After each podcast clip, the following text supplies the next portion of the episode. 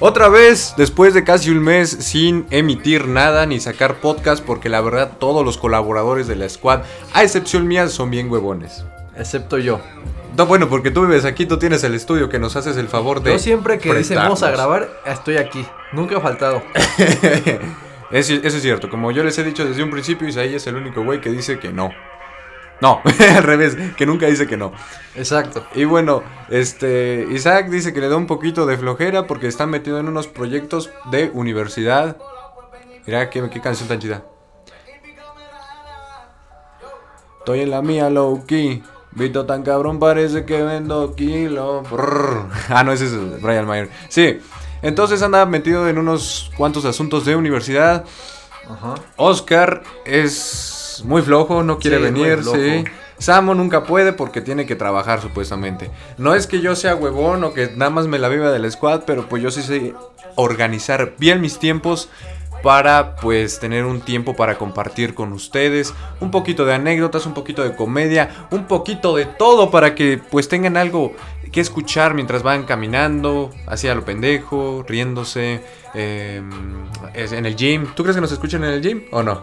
Sí, porque tienes tiempo de estar ahí escuchando y pues te entretienes. Varios de mis amigos citándolos aquí, Fernando y eh, Oscar, un tal Jordan que le apodamos, los, uscu- los escuchan antes de dormir e iniciando el día. No sé por qué, güey, no sé por qué, pero me lo han dicho.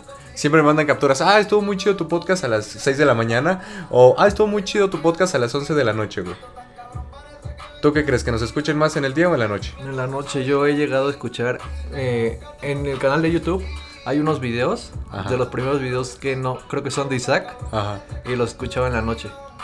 Entonces, ¿tú crees que nos... tú entonces los usas para dormirte, güey? Sí, te dan hueva. Te da, te, te da una pesadilla en la noche y pon algo en la tele. No, no hay nada. Pongo la espada. Ah, a dormir, güey. Bueno, el tema de hoy es ahí. ¿Cuál Eh, va a ser? No sé, tú dime. ¿Qué se te viene a la mente? Una estrella porno. no, no es cierto, güey. No, no sé, güey. Hoy tengo un poco de hueva, pero un chingo de ganas para estar en el podcast, güey. Tú dime, güey. Tú que nos prestas aquí el changarro, güey. Ajá. ¿Qué? ¿De qué hablamos? Bueno, considerando que tú eres el invitado, porque yo soy el local, el visitante escoge el tema. El visitante escoge el tema. Eh, Si preguntan por qué soy el que colabora ya, no es que me haya hecho independiente en el sentido de, de colaborador. Simplemente empecé a sacar un proyecto, cuenta mía, perdonen si se escucha un perrito por ahí. Quiso abandonar la squad. No la abandoné, simplemente me salí, porque la verdad no es como para ni ustedes para saberlo, ni yo para contárselos. Pero eh, tuvimos unos ciertos desajustes por ahí. ¿Por qué? Porque yo era el que incitaba de que, ay, vamos a grabar de esto, pegaría esto.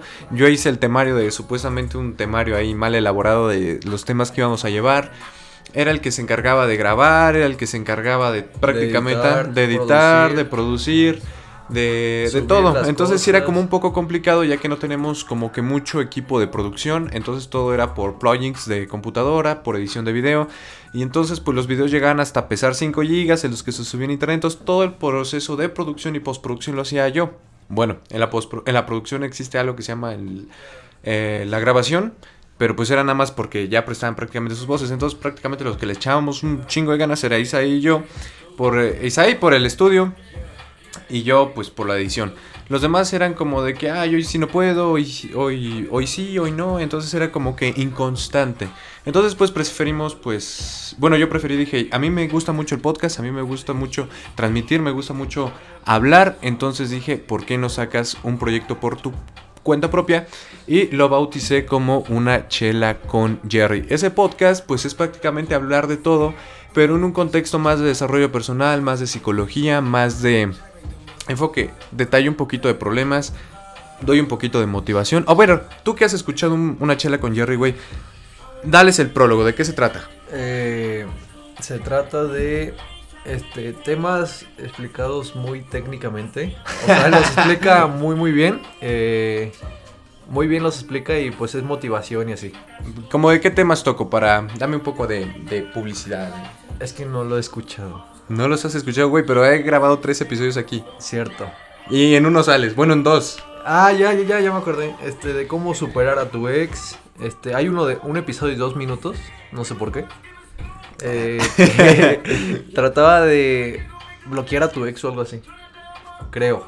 Ajá. Los otros. Y los otros también como de cómo superar una ruptura, cómo seguir adelante de una ruptura.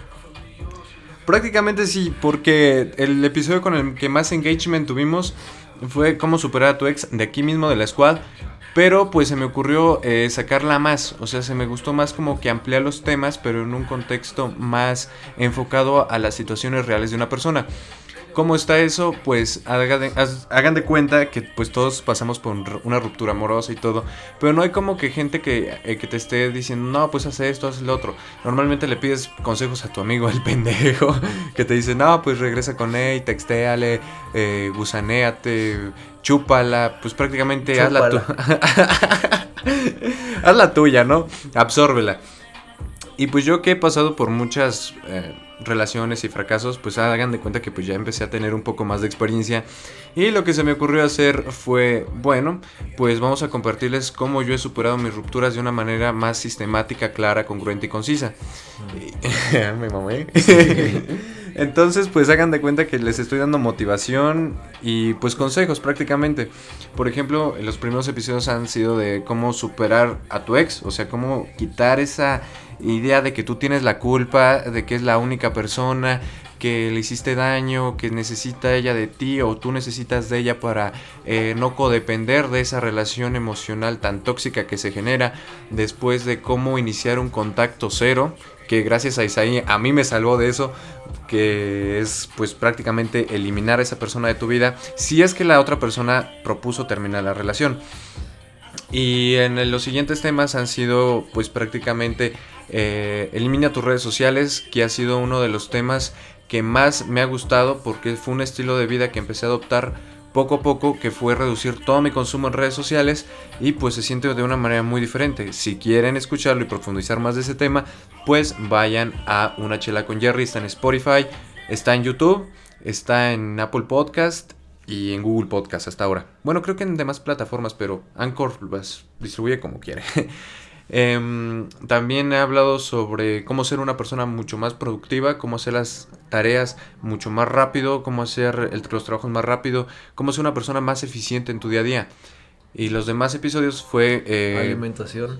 alimentación, prácticamente. A ver, súbele eso, se escucha muy bajito. No puedo, me tengo que parar. Ay, dile al Spotify Ay, que ay, se suba. Bueno, ahí, ojalá Oh, que lo escuche. sí, sí. Ahí está, ya ves. O tal vez no. Ay, niño, en un Apple Watch se puede. Bueno, sí se escucha. Bueno, tú un niño rico que tienes No, yo Apple no, Watch, yo solamente pienso que tengo uno. Te lo dibujas con pluma. Ándale, cosas de pobre. La siguiente fue de... mm, Sí, prácticamente de alimentación y cómo separarte de relaciones tanto de amistad como de pareja que son tóxicas, que son de las típicas personas, ay amigo, amiga, Vampiros. tengo un pedo y te quitan la energía y todo. Y la otra es que Isaí le Es mama que eso lo que pasa es que a Jerry se la chupan a diario. Literalmente la sangre. Pero sí, a Isaí le mama, no sé por qué, en la, la alimentación se siente un güey muy fitness y la verga y que dice que lo que yo como es basura, que lo que come es Isaac basura y él que se echa su ensalada de camarones por las noches que para tener una buena... Ah, sí, es bueno. a ver, ¿por qué tú tomas, eh, comes pinche eh, ensalada de camarones y eso? Que te, que te- aparte de que te maman los mariscos. Pues porque saben bien chingón. No, pero aparte, en un fin nutrimental, ¿por qué lo haces? Pues. ¿Qué te aportan los pinches camarones? Proteína. ¿Proteína? Ajá. ¿Proteína de camarón? Sí. ¿Y te vuelve mamadísimo? Pues sí, pero tienes que regular el consumo, claramente. Ah, si no te, te conviertes en un camarón. Ay, Dios. De ser un chapulín a un camarón. El Isaac. Sí, entonces, este, luego este tipo se le ocurrió decir, no, pues vamos a hablar del azúcar que es una droga. Yo les dije que el porno, que también tengo un episodio de ahí, cómo Ah, sí. sí, alejarte del, del porno. Entonces dijo que él que era más adictiva el azúcar que el porno. Isaac, eh, digo, Isaí ya lo comprobó, ¿por qué? Porque y luego te vuelve una persona depresiva y todo eso. No se los vamos a spoilear más, si quieren escucharlo, pues vayan a una chela con Jerry. Y bueno, Basta de spam. después de tanta publicidad que le dimos a mi nuevo podcast, ¿de qué continuamos hablando? Pues de lo que tú quieras. ¿Qué no, tema te tú. Pues, ¿qué te digo? A ver, sácate un tema. Sácate un tema tú. Pues no tengo, güey, por eso te estoy pidiendo, güey. Ya se me acabó la ilusión. A ver, siempre sacas un tema aquí. No, pues ya se me fue, güey. Es que ahorita andábamos, este, bueno, yo soy universitario, estudio en la UNAM y pues últimamente ha habido mucho pedos, muchos pedos, muchos problemas ahí. Políticos. Políticos sociales e ideológicos por no se sabe a ciencia cierta por qué. O sea, todos empezaron porque había violencia de género. Y dice, sí, ok, vamos a hacer. Formulan pliegos petitorios, formulan muchísimas cartas de protesta, hacen manifestaciones y todo aquello. Después lo hacen porque por los supuestos lujos que tiene la universidad y por muchísimas cosas que realmente yo, en mi consideración personal, pues son problemas que siempre han estado ahí. El problema que ahora sí se lo tomaron muy en serio. ¿Pero por qué? Porque está influida la política ahí. Ahí va la política. Y supuestamente, no debería decirlo, pero se supone que hay un brazo de Morena ahí haciendo pues cosas que no debería de ser. Y eh, pues lo que ha sido eh, esta toma de protesta, pues que eh, anarquistas, paristas, personas independientes y todo aquello se han tomado eh, a destruir, tomar los palanteles por la fuerza, porque antes eh, se supuestamente se consultaba democráticamente a toda la comunidad estudiantil sobre lo que estaba pasando, se hacían sus asambleas informativas, después se pasaba una asamblea resolutiva que era paro no paro, eh, bloqueo no bloqueo, marcha no marcha.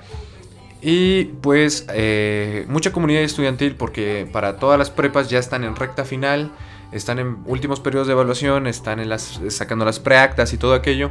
Entonces, pues eh, supuestamente no les conviene. Yo soy un antiparo. Eh, o en algunas ocasiones soy bueno, como bueno, pero ¿por qué dices que eres un antiparo? Porque según los antiparo quieren sus clases, pero tú no entras a tus clases. Yo sí entro a mis clases, güey. O sea, fíjate, yo, yo sí pienso por todos los demás, yo sí pienso por todos los demás. Fíjate, o sea, hay personas que sí son muy mataditas, que les mama el estudiar. A mí no me mama tanto estudiar, más bien, no me mama tanto recibir clases de un profesor. Pero yo sé que a muchas personas les encanta eso. Yo soy más una persona más autodidacta. Claro que ocupo la universidad y todo para pues seguir desarrollándome en un ámbito académico. Pero el problema, eh, bueno, se puede decir que conmigo yo soy un estudiante relajado. O sea, sé cuándo aplicarme, sé cuándo tomarme mi break. Pero yo veo que muchísima comunidad, y siendo la UNAM una institución elitista y donde se concentra también gran población estudiantil. ¿Por qué es elitista? Porque mm, el elitismo de la UNAM viene por la reputación. Ser una escuela pública, bonita, bien estructurada y de un alto nivel académico. Y pues es el sueño guajiro de todos los pobres, güey. Quieras o no. Porque los niños ricos como tú, ¿a dónde se iban?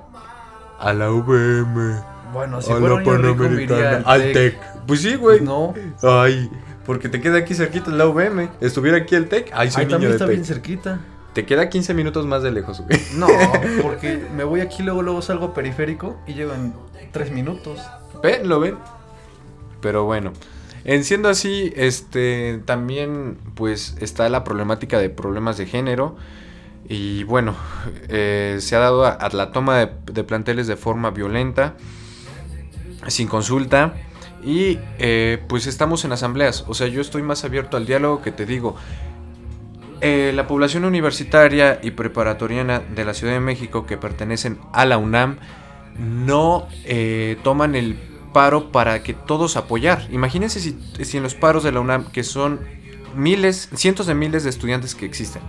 La matrícula es muy amplia de estudiantes, de académicos también. Si los paros se tomaran en serio, como deben de ser, habría cientos de miles de personas, o por lo menos decenas de miles de personas protestando, yendo a rectoría para que eh, se resuelvan los problemas como son. Pero a medida de que las personas paristas toman las instalaciones del plantel, se dedican a hacer tres cosas. Uno, eh, no, no invitan a la comunidad estudiantil para apoyar. Dos, destrozan los planteles y tres, no, la mayoría de veces no llegan a nada. Bueno, yo no estaría seguro que fue la comunidad estudiantil la que destrozó los planteles. Obviamente. O sea, porque es como voy a ir a mi casa a destrozar las ventanas porque me enojé con mi mamá. Pues no, no vas a ir a destrozar tu casa. Entonces, ¿por qué ellos dicen, ah, voy en esta prepa, ah, pues voy a ir a destruirla? Porque no me gusta mi prepa. es no que me- también ese es mucho de la corriente de los anarquistas. Los anarquistas dicen, no quiero poder, digo, no quiero el poder, no quiero un Estado, no quiero una figura eh, autoritaria. Entonces, ¿qué hago? Todos, somos todos o no somos nada, pero ¿cómo vas a derrocar al poder? Por medio de la violencia. No les quedó de otra. Supuestamente ellos son que muy abiertos al, di- al diálogo, que también tienen una parte intelectual bastante resaltable, pero parece que no se ejerce. Y por eso es que se especula que existe un poder político tras las manifestaciones y recientes eh, conflictos que tiene la UNAM. ¿No lo crees así, Seth? Así es, totalmente. Entonces, pues una de mis eh, soluciones que yo ab- daba en la asamblea, porque digo, eh, ¿qué? Golpeé el micrófono, micrófono. perdón si se escuchó culerísimo. Una de las cosas que neta a mí me molesta mucho es que no se respete la decisión de todos. Sí, tú, incluso tú como oyente me puedes estar escuchando dices, es que sí, tú no apoyas y lo que sea, y que mira cuánta violencia hay, sí, sí, sí, sí, sí, pero toma en cuenta de que no estamos reclutando eh, personas protestantes en una universidad, en un instituto académico. La finalidad de un instituto académico como es la Universidad Nacional Autónoma de México y supongo que otras entidades académicas más es formar tu libre conciencia de los problemas sociales, políticos, ideológicos y humanistas que existe en el país. Dicho de esta manera, la eh, toma o las mejores posturas que deberían ser encaminadas para resolver estas problemáticas es un diálogo efectivo de eh, opiniones intelectuales. ¿Cómo yo proponía resolver esto? Digo, de correr a las personas, de correr, por ejemplo, en un plantel de preparatoria de- o de CCH, de correr, porque prácticamente es lo que se hacen, te corren de la prepa, a decenas de miles de personas, ¿por qué no pedir a las autoridades académico administrativas en espacios que te abran auditorios, que por favor se fomente ir a no sé, a un auditorio donde personas preparadas o los mismos estudiantes expongan lo que están viviendo, las problemáticas que están teniendo, donde te enseñen a, no sé, la corriente del feminismo bien hecha, que te enseñen eh, las problemáticas sociales que existen y cómo tú como ser humano las puedes resolver. Porque digo, cerrar planteles y echarle la culpa a tres autoridades que están en el, alto- en el puesto más jerárquico, de más alto nivel en la universidad, ¿ellos qué van a hacer? O sea, son simplemente cuatro o cinco personas, incluidas el rector. ¿Qué van a hacer contra un problema que tienen miles de personas? No las vas a poder cambiar. Si dices, es que la mayoría de, de personas, eh, hay fo- focos donde hay personas machistas, opresoras, eh, que no son tolerantes a la diversidad de género, no solamente son unas cuantas, son decenas de, de cientos, miles de personas que eh, tienen esa cultura ideológica. Entonces yo lo que propongo es que se focalice como debe ser, porque el cambio está en la mente, no en un plantel, no destrozándolo, no lastimando personas, no agrediendo a tus propios compañeros, no rayando, no grafiteando. Lo único que estás fomentando es intimidarte, que las personas tengan miedo de tomar sus clases. Es lo único que vas a conseguir.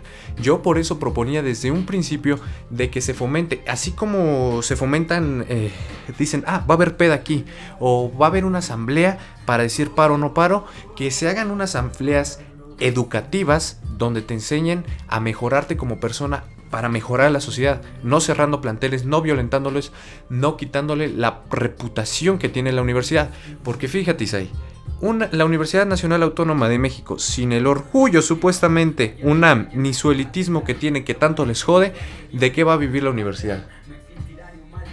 Se supone que el elitismo y ese orgullo que han creado fue una construcción, como te lo digo, de tener una muy buena universidad, de tener muy buenos profesores, muy buen profesorado, que tienen muy alto nivel académico y sobre todo fomenta la cultura, que son las bases sólidas de la UNAM.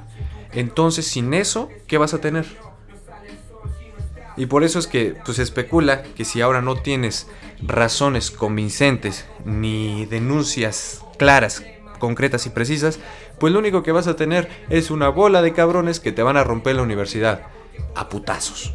Es lo único.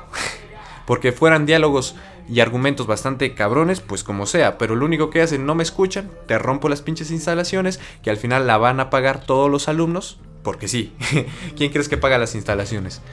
Entonces, pues es un movimiento de conciencia que se tiene que hacer, no de violencia. ¿Quieren erradicar la violencia con más violencia? No vamos a llegar a ninguna parte. Tienes que hacer el cambio ideológico. No tienes que mostrar cuánta fuerza física, letal y de destrucción tienes. Tienes que demostrar cuánta cabeza tienes para resolver los problemas. Así se las pongo, cabrones. Me rifé 10 minutos hablando de esas pendejadas, güey. ¿Le subo la música? Poquito, güey. Va, va, va. En lo que descansa mi voz. Ándale, ahí, ahí, ahí, ahí. Ya se escucha el beat. Ya se escucha más. ese espectro que reciben se escucha más fuerte que el espectro de la voz de Isaí. No es cierto. Bueno, tal vez sí. A ver. Eh, ¿De qué más hablamos? ¿Qué más hablamos en esto? Tú como doctor, ¿qué opinas sobre, doctor, sobre el coronavirus que ya llegó a México? Mira, no te lo puedo hablar desde tanto de un ámbito médico porque no soy una autoridad médica. Una cosa que me llame muchísimo la atención de la medicina y eso de doctor y jugarle al mame. No soy un profesional de la salud, simplemente puedo dar mi opinión personal y cómo estoy percibiendo las cosas. El coronavirus o la, no, la neumonía de Wuhan, pues es un problema a nivel mundial, claro que sí. Eh, todo el mundo lo minimizaba, lo romantizaba, decía, no, fue más el CRS, el SARS, perdón, fue más peligroso el SARS y que luego lo comparan con estadísticas de eh, la influenza H1N1, el ébola. El ébola también. Pero, eh, bájale un poquito, güey, porque si se va a escuchar malo.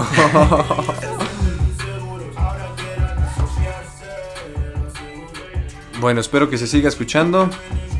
Ah, sí. Entonces están haciendo estadísticas, están haciendo prototipos, están haciendo recreaciones. El de abajo. Recreaciones. ¿Por qué tengo conectado? De cómo serían previstos pronósticos. Y bueno, pues a mi consideración personal, aquí en México principalmente y en la mayor parte del mundo tienen que checar bien cómo puede ser la propagación, ¿eh? O sea, porque si no controlan el medio de propagación, no van a llegar a ninguna parte eh, salvaguardando la integridad de, de, salud de las personas. Entonces, en mi opinión personal, y hablando de aquí de México, tienen que checar muy bien el sector salud. Porque si nos vamos a enfocar en que la solución o los centros eh, para contener las epidemias, los sectores salud va a ser el IMSS y los hospitales públicos que de por sí están muy mal administrados, que no hay suficiente recurso, que no existe la medicina, tienen que checar muy bien qué van a hacer ahí, porque si no, a la verga todos. Entonces, eh, como personas, pues lo único que nos queda es cuidarnos muy bien, optimizar mucho nuestro sistema inmune, optimizar este, nuestra calidad de vida para prevenir enfermedades respiratorias, pues ya lo saben, oxígeno limpio, tener una... Tesla. ¿Un Tesla? Tener un Tesla, o sea, tienen el que algo para filtrar el aire cuando hay esas cosas. ¿Contingencia? Yo que sí. y el que tenga mucho se jodió, güey. Sí. Este, checar muy bien a qué institución de salud vas a llegar, canalizar tus primeros síntomas que son parecidas a las de una neumonía. Chequen en internet los síntomas del coronavirus. Eh, chequen este, sus niveles, háganse su química sanguínea. biometría hemática, chequen que toda su línea de anticuerpos esté bien estructurada para resistir eh, cualquier agente patogénico viral que se involucre en tu sistema inmune. Deja de mamar con esa música. No se escucha más fuerte que mi voz. No, yo lo estoy escuchando acá. Entonces, para que no exista ningún virus eh, respiratorio, pues eh, tengan su línea de defensa, coman muchos cítricos, eh, procuren comer orgánico, que les dé el sol, no la radiación, chequen las horas bien para tener buena aporte de vitamina D, pero sin que te echen los filtros UV. Eh, no estés saludando a muchas personas enfermas eh, de gripe en general. Eh, mantente estable en la salud. Cuídate, tú sabes por sentido común cómo es que te puedes cuidar y optimizar pues tu salud para prevenir esto. Y pues como te repito, ten muy en cuenta los hospitales a qué ir, a dónde ir y pues ya, es todo. Sí, sí, sí. Hablamos de la UNAM y del coronavirus. ¿De qué más hablamos? Eh, ¿Por qué se da? O sea que, por ejemplo, yo, o no sé si, creo que es normal, ¿no? En la escuela, pues te gusta la más linda del grupo. O sea, así de primeras. Ajá. La que es a tu gusto, la más bonita del grupo. ¿Por qué? ¿Por qué se da? Sí, pero ¿por qué la, o sea, la tienes ahí y la empiezas a idealizar? ¿Y cómo después de eso dejar de idealizarla? Es que es una cuestión más bien de qué tanto, tanta exposición tienes, güey. Por ejemplo, sí, güey. Porque tú vas a idealizar lo que crees que es único. Tú siempre lo tienes a idealizar lo que crees que es único. Así de fácil te la pongo. Si tú dices que la más guapa del salón la empieces a idealizar es porque no conoces a chicas tan guapas como la de tu salón o más guapas. Y eso también va mucho con las, eh, a la atracción eh, del fenotipo que tú tengas. Por ejemplo, si a ti te gustan las rubias, pues siempre vas a idealizar a la rubia más bonita, güey. Y si ves a la rubia más bonita que nada más existe en tu salón o hasta donde tú, tú conoces que es en tu salón, pues hasta ahí es como una zona de confort, güey.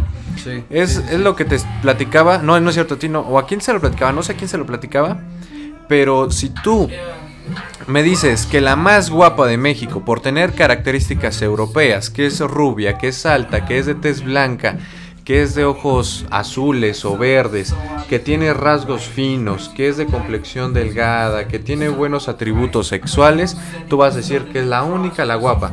Pero ahora mismo te digo, te llevo con las más guapas de Ucrania, con las más guapas de... mm, ¿Dónde hay más? De Grecia, con las más guapas de... De, dónde- de Rusia, güey. Entonces tú vas a decir, no, pues están mucho, mucho más guapas las mujeres rusas, em, griegas, eh, o de Ucrania, que la chica que conociste en el Starbucks, guapísima, güey. Ajá. Y así automáticamente, y yo te lo aseguro, si tuviera un teletransportador, te digo, aquí está la más guapa del Starbucks, que tiene esas características que a ti te gustan, que por- en lo personal conozco que a ti te gustan. Ajá. Y al mismo tiempo, digo, chasqueo tus dedos y te llevo con las más guapas del Starbucks de Rusia, güey. ¿Qué vas a pasar? La dejas de idealizar en automático, güey. Vas a decir, idealizo estas, güey. Sí, pero aún no hablo ruso. No hablo ruso, güey, pero por así decirlo, güey. Entonces, ¿cómo bajarla del pedestal? Tú dices, güey. La idealizas porque crees que es lo único que hay. ¿Cómo bajarla del pedestal? Recuerda que es un ser humano, güey. Sí. Y un ser humano tiene un cierto nivel de ego y narcisismo. Principalmente eh, detona mucho eso en las mujeres. ¿Por qué? Porque las mujeres muy guapas creen que porque ya son muy guapas se sienten pues ya lo mejor, lo mejor de lo mejor. Porque es lo que principalmente los ojos ciegos del hombre es lo que principalmente va. Y también el de las mujeres, ¿por qué no? Siempre les siempre vamos a querer lo más guapo, güey. Lo mejor y empezamos y tendemos a idealizarlo. Pero recuerda que es un ser humano, hace pipí popó, eh, le huele la boca, le huele en determinado los pies. Recuerda que lo que los seres humanos al final y al cabo, después de un buen físico, buscamos las intenciones, buscamos lo que puedes aportar, lo que tienes, lo que careces y de todo eso. Y así la, la dejas de idealizar, güey. Si dices que es la más guapa del salón, güey, pues recuerda que una no es la más guapa de toda la escuela, güey. Por así decirlo, güey. ¿O sí? No, güey. Eso es muy subjetivo, güey. Bueno, sí. La mujer que tú idealizas para mí es como que... Ah, porque, bueno, ya sabes por qué, ¿no? Es mucha diferencia de las mujeres que a mí me gustan. Em, recuerda que no... te Digo, no es la única. La segunda es que... de seguro a ella le gustan un tipo de personas que a lo mejor una no eres tú o eres tú. La segunda, antes de idealizar a alguien, idealízate a ti, güey. Porque cuando tú idealizas a una persona, significa que tú no tienes autoestima, que buscas la validación y los complementos de, de esa persona, güey. En automático, güey. Porque sí, güey, si dices es que está muy guapa y parece que caga bombones, entonces tú quién eres, cabrón. ¿Tú qué haces? ¿Eres una mierda, güey? Ya entendí. Si te pones así, güey, careces de autoestima, güey. Otra pregunta, señor locutor. ¿Tú qué opinas sobre eh, que se dice que las mujeres, o sea, que a las mujeres les interesa más el dinero y a los hombres el físico. O sea, Pu- Pues como está la sociedad y desde hace unos cuantos cientos de años atrás, sí, güey. Estoy de acuerdo de que así funciona. No sé si esté bien o esté mal, no voy a dar mi punto de vista. Pero sí te puedo decir que, pues. em, yo creo que es lo que buscamos los seres humanos, güey. Porque biológicamente la mujer quiere eh, aparearse con el tipo que, te- que cumpla las características eh, que muestre seguridad, que muestre empatía, que muestre carisma, eh, que tenga un... Y esto te lo digo superficialmente, ¿eh? lo digo superficialmente. Eh, que tenga buen cuerpo, que sea alto y que obviamente instintivamente como animal quiera, porque tenemos una parte animalia, que quiera aparearse contigo para tener crías saludables, güey. Y buenas, como son protocolos de supervivencia. Y tú quieres buscar a la chica más guapa, la que se vea más vital, la que se vea con mucha energía también, que se vea con cuando tú sientes esa paz de pronto cuando la ves, que te sientes en armonía, esa armonización femenina que tienes, porque así mismo estás incubando tu semilla en una persona y en una mujer, una que es guapa, que vas a tener crías igual muy muy bien, muy estéticas, muy saludables y otra sobre todo vas a ver cómo controlar el embarazo. Eso es instintivo, eso es animalia, no lo digo yo, lo dice la ciencia. Aunque los hombres no pueden ver, entre los humanos no puede ver etología, que es el estudio de las relaciones sexuales y apareamiento y protocolos prácticamente de succión que tienen los animales, porque los humanos somos más complejos, y que las mujeres busquen dinero. Y esto se puede, supuestamente se puede explicar por esto. Una, las mujeres buscan dinero de ti porque buscan qué tan cabrón eres en unas parte, una parte, güey. Una, buscan solventar sus necesidades, güey. La segunda es que en base a cuánto de dinero tienes, eh, quiere decir qué tan cabrón estás, güey. Una, eh, es que haz de cuenta que vamos como a los reinados, güey. Cuando una mujer ve que en ti tiene mucho dinero, quiere decir que tú tienes un montón de logros, que estás enfocado en generar cosas, que lo tuyo no precisamente son las mujeres, y eso resulta mucho más atractivos que ser el hijo de papi, güey. Quieras o no, güey. O sea, no es lo mismo que tú, hijo de tu padre, güey, que, que exista otro güey que sea hijo de Carlos Slim, güey. Obviamente en automático pues heredó muchísimo dinero, pero él no se lo ganó, fue cosa de su papi.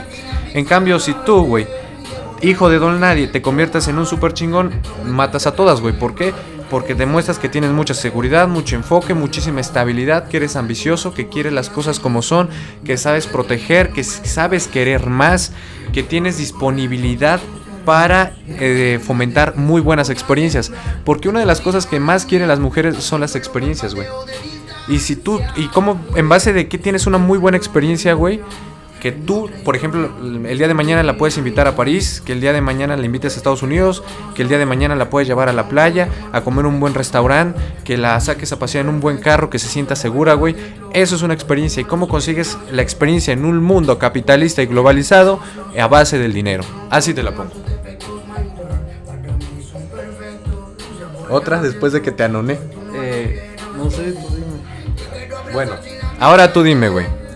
¿Qué opinas de las personas que mm, divagan mucho, que desperdician muchísimo su tiempo?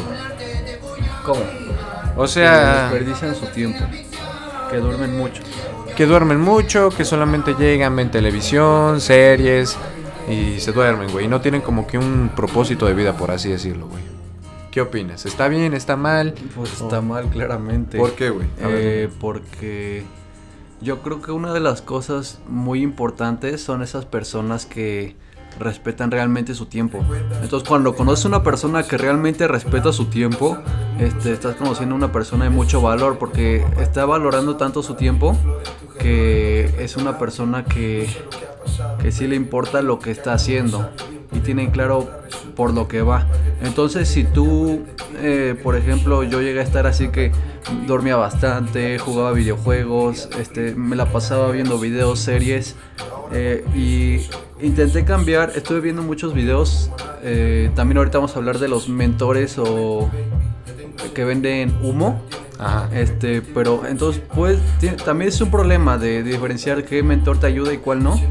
O qué clase de videos ves o podcast para, para saber si ese conocimiento es verdadero o solo te están vendiendo necesidad.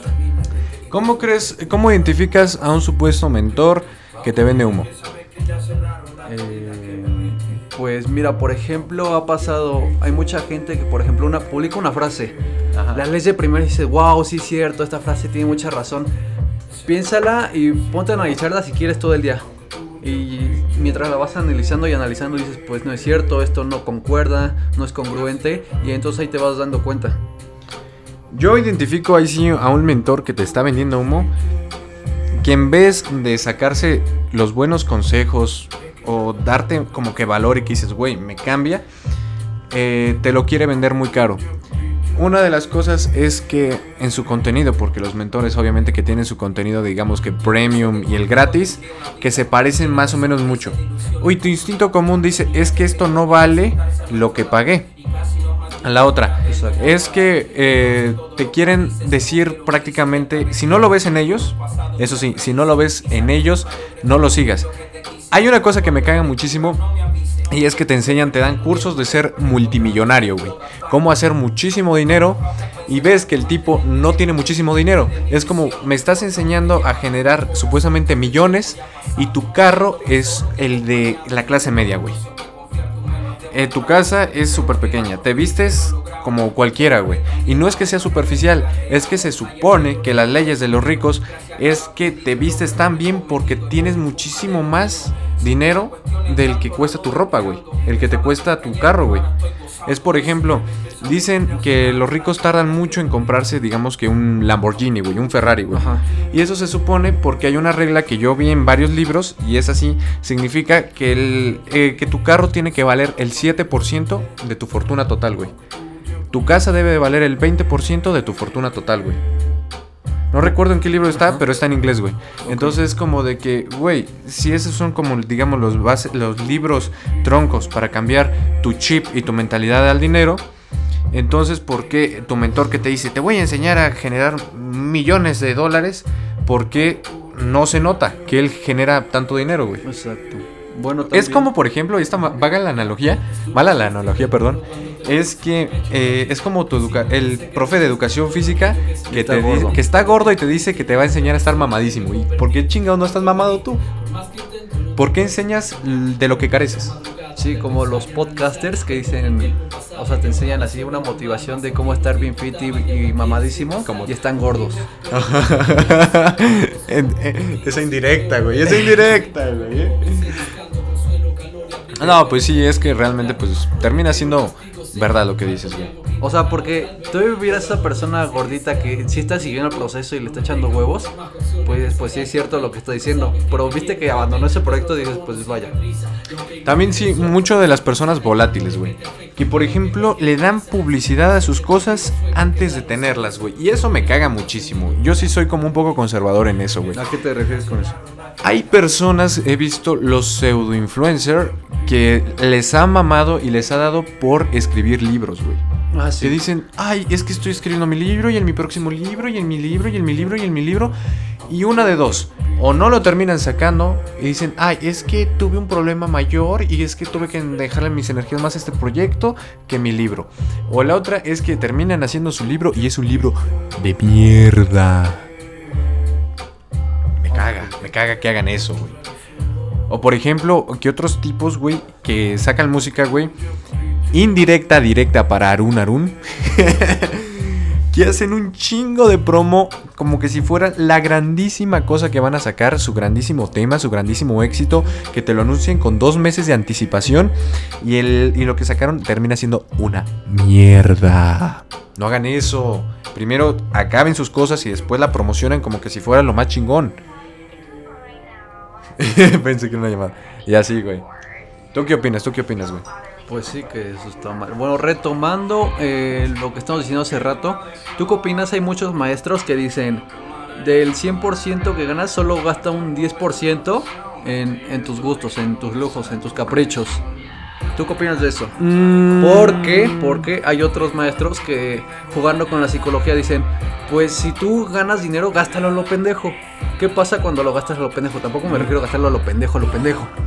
O sea, tal vez no gastar ese 10, pero gastar un 30, yo qué sé. Mira, güey, Entonces, generas esa necesidad, dices, bueno, ya no tengo dinero, ¿qué, qué va a hacer mi cerebro? Porque yo necesito más dinero. ¿Qué voy a hacer para hacer más dinero? Hay una, una cosa que sí, o sea, si me lo dices de tajo, ¿qué sirve más? ¿Gastar poco y ganar mucho? ¿O, o gastar mucho para que así mismo tu cerebro genere un estándar que debes de, de ganar más? Me voy más por lo segundo. ¿Por qué? Y eso te lo he experimentado mucho. Hace tiempo me, empezó a ir. Hace tiempo, ahora ya no. Después platicaré eso. Hace tiempo me empezó a ir como que un pico para arriba. Este, muy bien económicamente. Entonces lo que hacía era empezar a gastar, a gastar, a gastar, a gastar, a gastar.